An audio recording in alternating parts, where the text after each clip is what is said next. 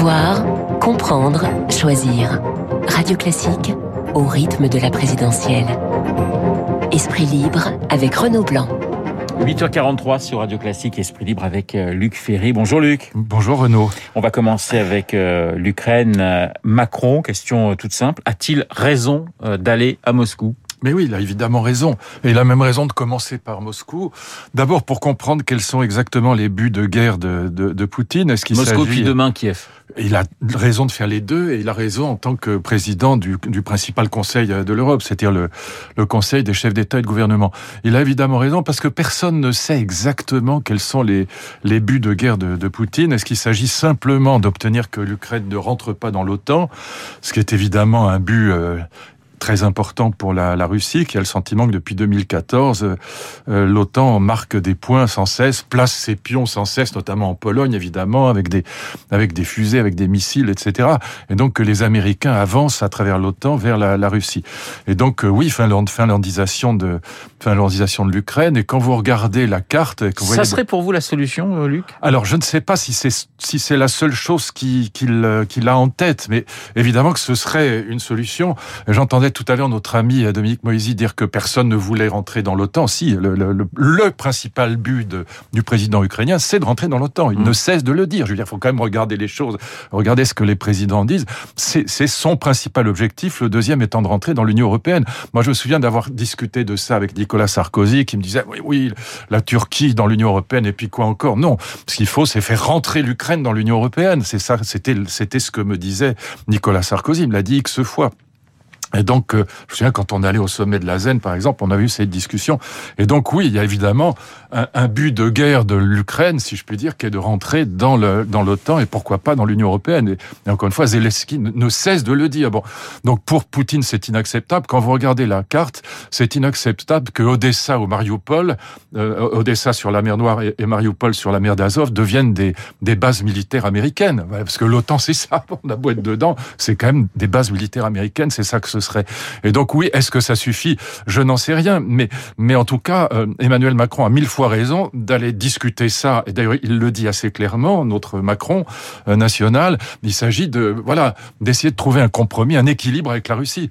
Un, petit point encore, il est évident que, que, que Poutine n'est pas un grand démocrate, c'est un homme du KGB, il a été pendant 11 ans à la tête du KGB en, en Allemagne de l'Est, c'est tout dire, mais néanmoins, euh, dire comme beaucoup d'intellectuels en France que c'est la, la Russie de Staline est complètement absurde. Il est très probable que, que Poutine est, est vraiment un représentant de son peuple. Mais il est élu. Si je décrypte ce que vous venez de me dire, Luc, ça signifie que vous ne seriez pas étonné si les Russes reprenaient une partie une, une partie de, de, de l'Ukraine. Si on ne leur lâche rien, c'est ce qui se passera. Voilà. S'il n'y a pas une négociation qui aboutit à quelque chose, on ne peut pas imaginer que Poutine se contente de masser 100 000 soldats à la frontière, euh, à la frontière de l'Ukraine et puis qu'il se passe rien après s'il n'obtient rien. Donc qu'est-ce qu'il fera? Probablement il, il, prendra un port comme Mariupol en disant voilà, il va occuper l'armée russe avec la population locale, qui, il faut quand même le rappeler, au sud et au sud-est, euh, est une population pro-russe. Elle est russophone et russophile.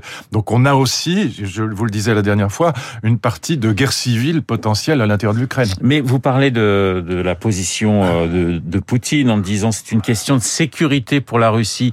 Euh, ah, c'est comme ça qu'il voit les choses. C'est comme ça qu'il voit les choses. Mais, mais finalement, ça du pas côté, dire que ce soit vrai. Non, mais du côté ukrainien, on dit la même chose. On dit on, on veut entrer dans l'OTAN pour une question de sécurité par rapport à l'ogre russe, ou, c'est un petit peu aussi ce que pensent les pays baltes. Mais bien sûr, c'est pour ça qu'il faut trouver un compromis. Il est évident que, l'Ukraine, à juste titre, se perçoit comme un pays souverain, que l'OTAN est quand même tout à fait ouverte aux pays qui, qui viennent notamment de l'ancien empire soviétique. L'article 10, notamment de, de, de l'OTAN, ouvre les bras, euh, en principe, à ceux qui veulent y rentrer, notamment en venant des pays de l'Est. Et donc, bien sûr que le président ukrainien n'a pas tort de dire, attendez, mais c'est notre volonté souveraine de rentrer dans l'OTAN. Donc c'est pour ça qu'il faut trouver un compromis. Mais euh, le problème, il vient de beaucoup plus loin. Moi, c'est en tout cas ma thèse, c'est que le, le, rejet de la Russie, euh, le rejet bah, absurde à mes yeux de la Russie par l'Union européenne depuis 20 ans, a poussé la Russie dans les, dans les bras de la Chine. Et c'est ça l'immense danger pour le monde, c'est la constitution d'un axe sino-russe qui serait une catastrophe pour l'Europe, mais pour le monde. c'est ça qu'on a fait. On en parlait avec Dominique Moisy. C'est pour vous la, la principale peur aujourd'hui? Mais c'est la c'est le principal danger. C'est pas une question de peur, c'est un danger objectif. Avec pourquoi pas euh, C'est ce que me disait hier Dominique de Villepin, avec euh, autour de cet axe sino-russe, euh, une agrégation de pays de, de, de dictature, le Corée du Nord, de l'Iran, etc. Pourquoi pas? Et donc on, on, a là, on a poussé littéralement l'Europe a poussé avec des sanctions économiques complètement absurdes, a poussé et puis absolument inutile. Ça n'a pas démocratisé la Russie, en rien. Bon, ça n'a pas, ça n'a pas rendu Poutine plus sympathique et plus démocrate. Bon, et donc on l'a simplement poussé dans les bras de la Chine, avec évidemment toute une stratégie de Poutine qui est de, bah, s'il vend pas son gaz à l'Allemagne, il, il, il, le vendra à, la Chine. Voilà. Et, et, et, vous voyez très bien que la Chine est prête à accueillir la Russie à bras ouverts. Donc c'est ça qu'on a fabriqué. On a fabriqué un monstre depuis 20 ans. C'est, c'est pour ça que la, la, question de savoir si Poutine est un démocrate ou pas, je m'en fous, c'est pas le sujet. Euh, il faut discuter avec lui et il faut éviter de, la constitution de cet axe sino-soviétique, j'allais dire. Bah oui, c'est de ça qu'il s'agit en fait. Et c'est ça qu'on a fabriqué depuis 20 ans en Europe. Jamais Chirac n'aurait laissé faire ça. Jamais le déplacement donc de d'Emmanuel Macron. Là, il a raison, il a mille fois raison. Aujourd'hui et puis demain donc à Kiev. On va on va parler à présent de, de l'élection euh, présidentielle. On a eu plusieurs meetings importants euh, ce week-end. Roussel à, Marseille, Zemmour à Lille, Le Pen à Reims. Euh, Zemmour, Le Pen, ce sont deux nationalismes qui s'opposent pour vous clairement aujourd'hui euh, Assez clairement, c'est-à-dire que quoi qu'on veuille dire, notamment les intellectuels de gauche toujours, euh, elle est fasciste, voilà, c'est la même chose que son père. Non, moi il y a un moment où j'ai compris que Marine Le Pen c'était pas la même chose que son père, c'est quand elle a pris position pour la loi Veil ce qui à l'extrême droite était inimaginable, euh, à la fois comme femme, euh, parce qu'il faut quand même savoir que dans les milieux d'extrême droite, euh, la loi Veil était critiquée non seulement au nom de, bah, de, de la, loi de l'Église catholique la plus conservatrice qui soit, mais aussi euh, au nom de l'antisémitisme. Il faut quand même dire les choses comment. Et donc c'était très courageux. Je pense que euh, Marine Le Pen, alors quoi qu'on en pense, moi, c'est surtout son programme économique qui me paraît extraordinairement gênant, mais elle, elle se revendique depuis toujours. C'est ça, la rupture avec son père d'ailleurs était évidente d'un nationalisme républicain. Elle veut être républicaine, en tout cas c'est ce qu'elle dit, pas de raison de ne pas la croire. Euh, mais en revanche, je dirais pas la même chose du nationalisme de, de Zemmour, qui me paraît être un nationaliste pour le coup euh, euh, très, très années 30. C'est le, le registre de Zemmour, c'est la colère? C'est là-dessus qu'il joue aujourd'hui? Oui, bien sûr, et, et à, juste titre parfois, parce que c'est la situation est souvent intolérable dans ce qu'on appelle pudiquement les quartiers. Il joue là-dessus. Euh, moi, j'en parlais hier euh, ailleurs, mais c'est vrai que l'analyse de Tocquevillienne des passions démocratiques est très très passionnante. Il dit voilà, il y a, y a, y a trois passions démocratiques qui sont vraiment très fortes. Il y a la peur, évidemment. Il pense mhm. à Hobbes. Euh, chez, chez Hobbes, tout, tout le, le Léviathan, l'État est fondé sur la, la peur de l'état de nature qui est un état de guerre. Il y a la jalousie qui est une passion extrêmement puissante aussi. Euh, dès qu'une tête dépasse, on a tendance à lui taper dessus, c'est la jalousie. Et puis il y a l'indignation et la colère, c'est elles sont liées. Et, et l'indignation et la colère aujourd'hui, c'est ce qui fait vivre ce nationalisme d'extrême droite que représente euh, que représente Zemmour aujourd'hui, avec un certain talent puisqu'il dit beaucoup de choses vraies, beaucoup de bêtises aussi à mes yeux, notamment sur les femmes. Son discours est d'une bêtise euh, consternante, mais néanmoins, en effet, il est le porte-parole de la colère des gens qui vivent euh, cette euh, islamisation des quartiers, oui. Hier dans le là-dessus, il a pas tort. Je veux dire, c'est on peut pas lui donner tort euh, surtout. Hier dans le journal du dimanche, Emmanuel Valls, Emmanuel, Emmanuel Valls, pardonnez-moi, je vais y arriver. ancien Premier ministre présentait Christiane Taubira comme une candidate un peu wokiste. En tout cas, une candidate identitaire. C'est aussi votre sentiment, Luc? Oui, oui, je pense qu'il a évidemment raison. C'est, c'est la, elle représente pour moi euh, l'effondrement, enfin ce qui est l'archétype de l'effondrement de la gauche, c'est-à-dire l'abandon de l'universalisme républicain au profit des, des, questions sociétales, des questions identitaires, des LGBT, féminisme, écologie, wokisme. Donc oui, c'est c'est l'archétype de cet effondrement de la gauche euh, dans la dans le sociétal, cette gauche qui oublie la question sociale, qui oublie la classe ouvrière. La classe ouvrière, elle est partie en grande partie chez Marine Le Pen. Et donc cette, cette gauche sociétale, cette gauche droit à la différence, cette gauche qui vote contre la loi euh, interdisant les signes religieux ostensibles à l'école. Et donc c'est oui, c'est c'est l'origine de l'abandon de ce qui faisait l'essentiel de la gauche, qui était la rencontre entre les deux universalismes, l'universalisme chrétien et l'universalisme républicain. Mais ça prend pas aujourd'hui en France. Ben, c'est pour ça que je dis que c'est l'archétype de l'effondrement de la gauche. Enfin, c'est ce choix-là qui conduit à l'effondrement de la gauche. Et Emmanuel Valls est évidemment bien placé pour le dire, puisque euh, quand il parlait des deux gauches, euh, c'est de ça déjà qu'il parlait. Donc euh, mon ami Jacques Julliard dit la même chose. Il dit voilà, la gauche c'était l'universalisme, c'était la laïcité, c'était l'idée républicaine, mais aussi bien sûr la prise en compte des questions des questions sociales. Et, et aujourd'hui c'est le droit à la différence et c'est la haine de l'universalisme. C'est c'est la race, le sexe et la religion contre l'universalisme. C'est ça là. Cette gauche là, bah oui, elle est incarnée dans, dans par Madame Taubira.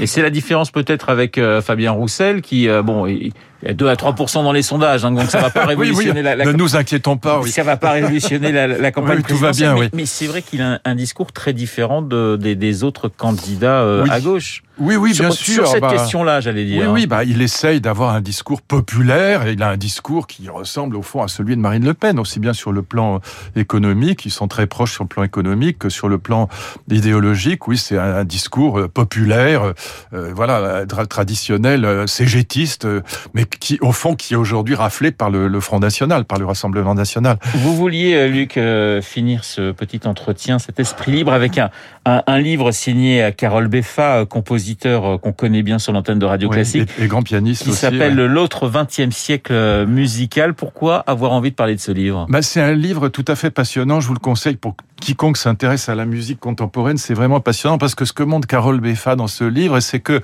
au fond, on avait, c'était dans la philosophie représentée par quelqu'un comme Adorno, par exemple, la philosophie de la nouvelle musique, on avait constamment cette idée, c'était aussi ce que disait Boulez, par exemple, en permanence. Boulez, moi, que, j'ai rencontré, qui on avait fait une conférence ensemble, c'était sa thèse majeure. Il disait voilà, la musique tonale a épuisé toutes ses possibilités. On le voit avec Wagner, avec les, accords de Wagner qu'on peut plus classer. On ne sait pas comment les catégoriser dans la musique tonale. Donc après, euh, le sens de l'histoire, c'est la musique atonale. Et ce que montre ce livre, en prenant un certain nombre d'exemples, c'est que il y a une renaissance de la musique tonale et qui n'est pas un retour ni au classique ni au romantique. Et donc il prend un certain nombre d'exemples, y compris des exemples inattendus comme Nadia Boulanger, comme euh, Vladimir Kosma, par exemple, mais dont il montre que ce c'est Ravel, bien sûr. Ravel, il montre très bien. Moi, j'adore Ravel, que c'est pas un appendice de Debussy, que c'est pas un épigone de Debussy, mais que au fond, ces, ces compositeurs-là ont su renouveler vraiment la musique tonale de manière passionnante. Donc, c'est un livre assez, assez original, enfin très original, assez extraordinaire. Et encore une fois, pour quiconque s'intéresse à, à, la musique, c'est vraiment une bonne nouvelle. Et on entend quelques improvisations de Carole Beffa sur euh, sur Bach. Euh, à, à l'instant, juste une petite chose, ça doit vous faire plaisir parce que justement, il souhaiterait que, que Ravel rentre au Panthéon. Ça vous êtes pour euh, Ah, mais je suis à fond pour dire, je, je suis sidéré qu'il n'y ait pas un seul musicien au Panthéon. C'est quand même sidérant. Donc, je, voilà, Joséphine Baker, très bien, mais enfin, Ravel, Ravel, c'est quand même à mes yeux autre chose, voilà. Eh ben, écoutez, vous avez, vous avez qu'à commencer une pétition, Luc. Je suis sûr que ça va, ça va, ça prendrait de l'ampleur si en vous plus, c'est un homme formidablement sympathique, ouais, mais, ouais. mais c'est un vrai génie. C'est-à-dire que moi, je mets Ravel au même niveau que les, les, plus grands dans la tradition classique ou romantique. La demande donc de Luc Ferry. Concerto en sol de Ravel, le deuxième mouvement du concerto en sol de Ravel, c'est au même niveau que Chopin ou Beethoven. Et ben voilà, le, les choses sont dites. Luc Ferry, fan de Ravel et qui souhaite l'entrée euh, de ce grand compositeur français. Et écoutez les, les, les, impro les, improvisations de Carole Beffa, c'est vraiment génial. Ah oui, c'est un très grand, euh, c'est un très grand musicien, un très grand pianiste. Merci Luc d'avoir été euh, ce matin dans le studio de Radio Classique. Il est pratiquement 8h57. Dans un instant, nous allons retrouver Lucille Bréau pour la météo et pour le journal.